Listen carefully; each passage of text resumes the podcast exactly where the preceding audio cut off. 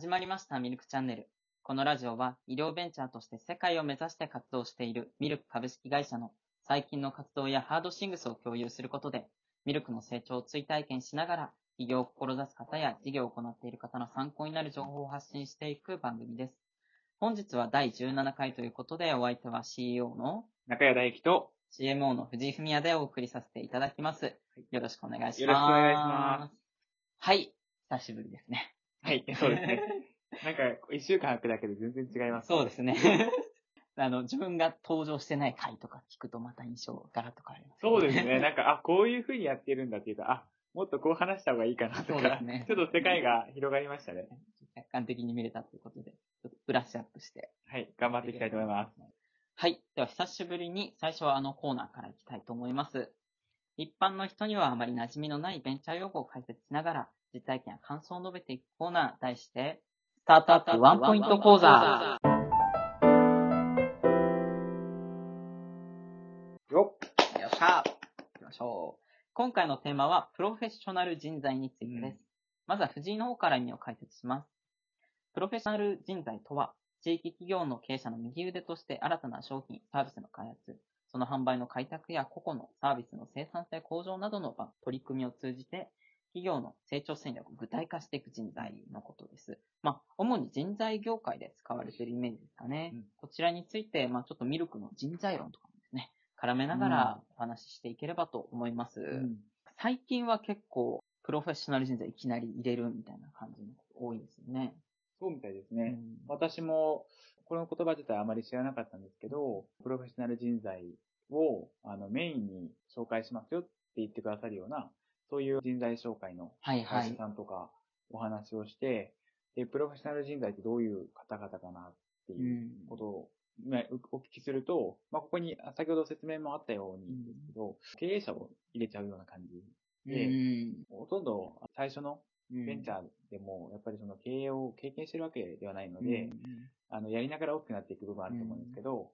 もう最初からそういうプロの経営者だったり、うん。参謀に当たるような方を入れることによって、一気に成長するというか、はいはい。会社を大きくしていくっていうやり方が結構多いみたいですね。そうですね。まあ、プロ経営者みたいなのって結構大企業だと、なんていうんですかね、結構昔からあったと思うんですけど、あの、そういう中小企業とか地域企業、まあうんちょっとした企業でもこういうのが増えてるっていうのは結構最近トレンドなんですかね。うんで結構その、プロフェッショナル人材といっても、まあいろんな方々がいるみたいで、もちろん自分でベンチャーをやってきたというような社長さんもそうだし、あとはあの、大企業で、まあ条約はいはい。の、あのまあそういう名前のついてた、しっかりと役職が高かった方々が、あの、プロフェッショナル人材として登録されてたり、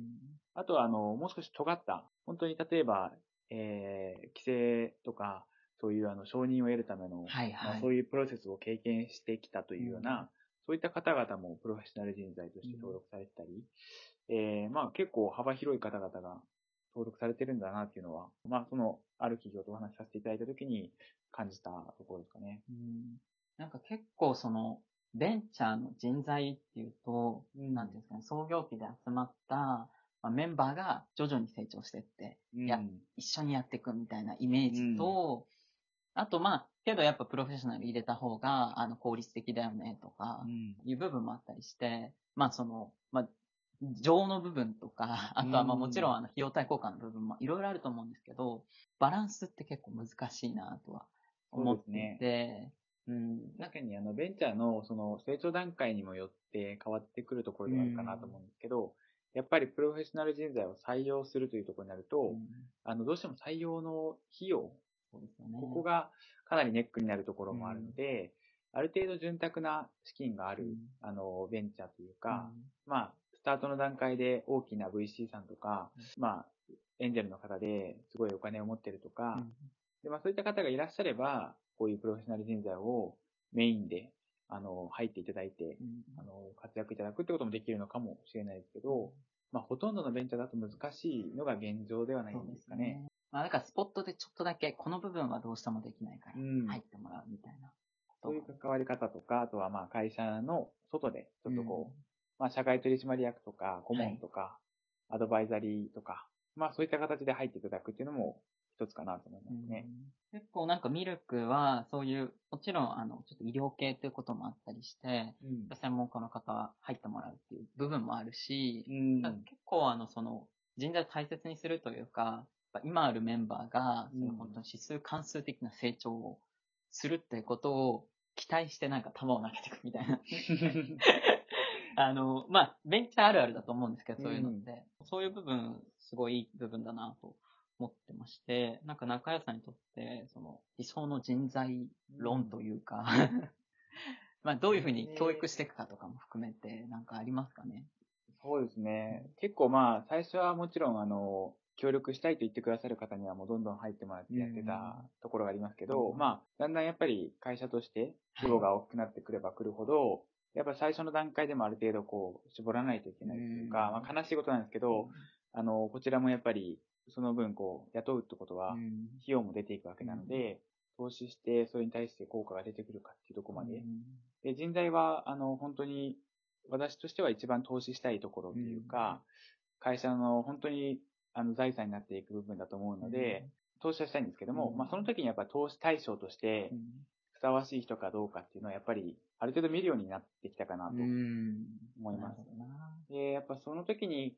あの、まあ、いつも、あの、メンバーにはよく話してることだと思うんですけど、はい、まず、えっと、一個人として独立した、あの、精神性というか、うん、意識があるかどうかっていうのはすごい、あの、最初見ますね。うん、やっぱり、あの、依存心、はい、会社が雇ってくれるとか、うん、まあ誰かが守ってくれるっていうか、まあ親がとかですね、はい、所属してた、えー、学校がとか、えまあなんか、そういった政府がとかですね、まあそういうなんか頼る気持ちが残ってると、どうしても私たちがこう、投資として、いろんなものやお金や、え時間を割いて、え投資したとしても、それに対して、やっぱりそれは当たり前だと思ってしまうというか、どこか、あの、やっぱりそれをこう、消費してしまうっていうところがあるかなと思うんですけど、独立している人、考え方が独立している方は、やっぱりそれを渡したときに、ありがたいなっていうか、それを上回るだけの成果を出そうとか、やっぱりこう、それを上回るだけの将来的な、あの、お返しを、まあ、世間や、えー、他の人にもしようというふうにやっぱり思える方だと思うので、まず最初はその独立した精神性っていうか、意識があるかっていうところは見ますかね。いや、めちゃくちゃ大事なポイントですね。いや、うん、本当に。あのそういう意味での、あの、自立した個人みたいなことを、うん、あの、やっぱ押し出してる。結構中谷さんの話で特徴的だなって思ってたのは、会社っていうのはやっぱ器であって、うん、あの、なんか人材が成長していく部分とか、会社のために成長しようとするんじゃなくて、自分が成長する過程で、まあ、会社も成長していくみたいな部分の考え方が、あの、すごい、まあ、すごい救われるというか、なんか会社のためって思うと、あの、別に会社のためっていうのが嫌なんじゃなくて、会社のためにやりたいなって思いはあったとしても、それでもその会社のためにやってるんじゃなくて、あの自分のためにと思ってやっていいよって言ってもらえるみたいなところは、すごいなんかミルクのいいところだな。ありがたいですね。あの、本当に、まあ、トライアンドエラーを重ねないと大きくなれないっていうところがあるので、うん、まあ、会社という器があることで、やっぱり動きやすくなる部分って、うん、トライしやすくなる部分っていっぱいあって、やっぱりその会社の名前を出すことによって、まあ、それまで、会社に所属する前は、うん、一学生とか、一個人事業主とか、っていう形だと、仕事も取りづらかったり、はい、打ち合わせとかでも、なんかこう、大手の人から、こう、なんていうんですかね、誰が来たかわかんないから、はい、ちょっと信用できないから情報出せないとかですね。まあそういったこともあり得るじゃないですか。はいはい、でもそれを実際あの会社名を使うことによって、ちゃんとこう、それまでは孤立してたのに、えー、その名前でいろいろこうチャレンジができる。若手だって、であったとしても、まあその会社名があることによって、まあ所属、そういったコミュニティにも所属できるし、ということで、活動範囲が広がるので、まあそういう形であの、トライする場が広がるっていうのは、すごいいいことだなと思うので、まあそういった意味であの、そういうこう成長意欲のある人とか、自分はもっともっとこうチャレンジしていきたいんだという人にはどんどん入ってもらって、でまあ、ミスをしたりとか、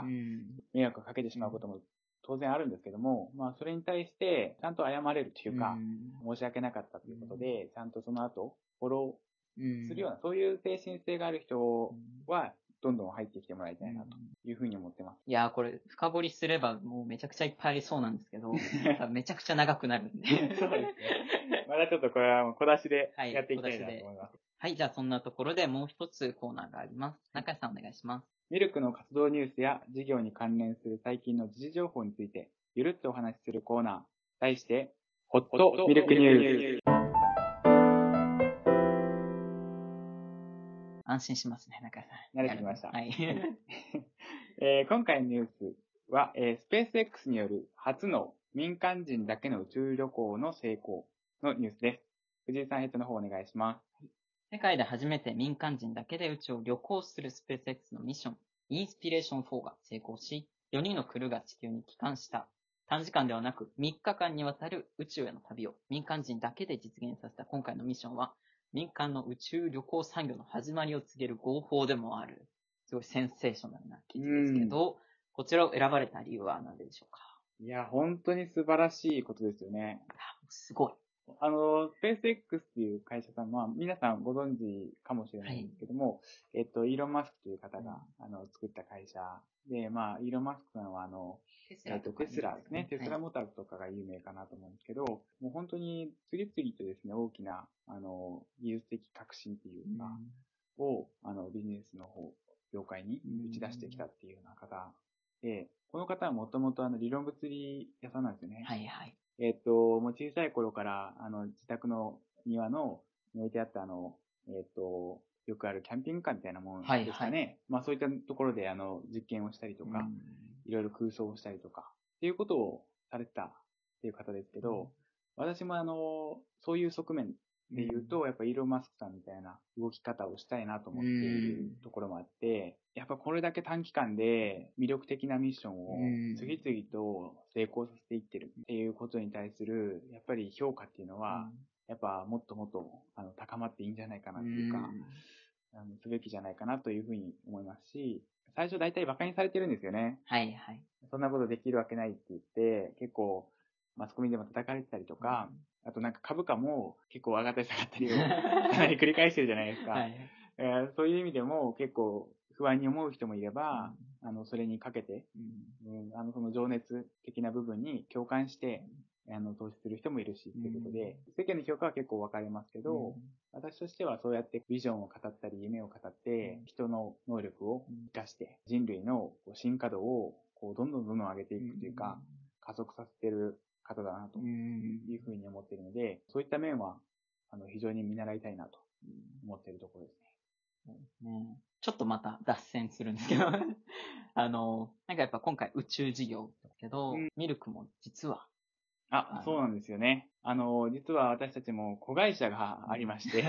ベンチャー企業なんだけど、子会社。まあ、そうです。不思議な、あの、状態なんですけれども、子会社として実は宇宙ベンチャーを立ち上げておりまして、えー、アイリス株式会社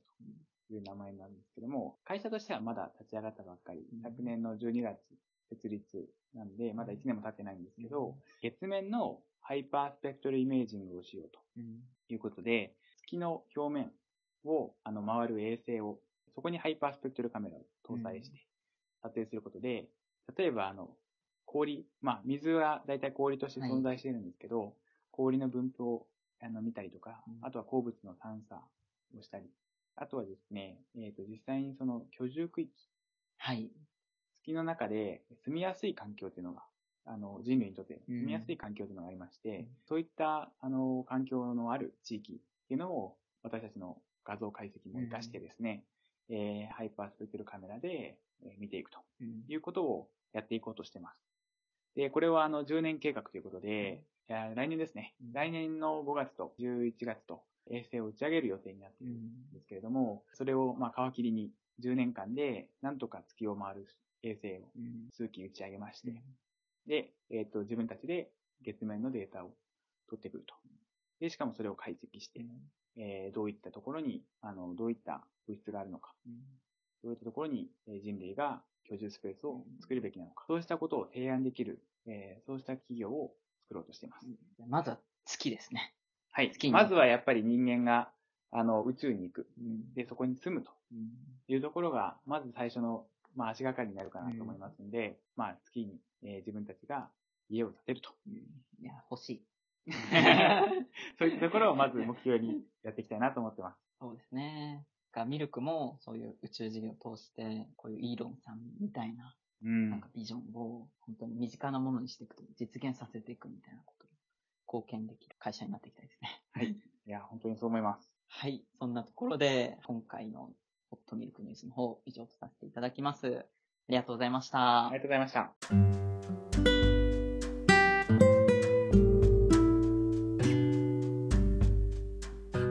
の番組では、普通のお便りはもちろん、出演依頼やトークテーマの募集などを随時行っております。お便りは、ラジオアットミルクペド .com または、説明欄に記載のお便りフォームまで、どしどしご応募ください。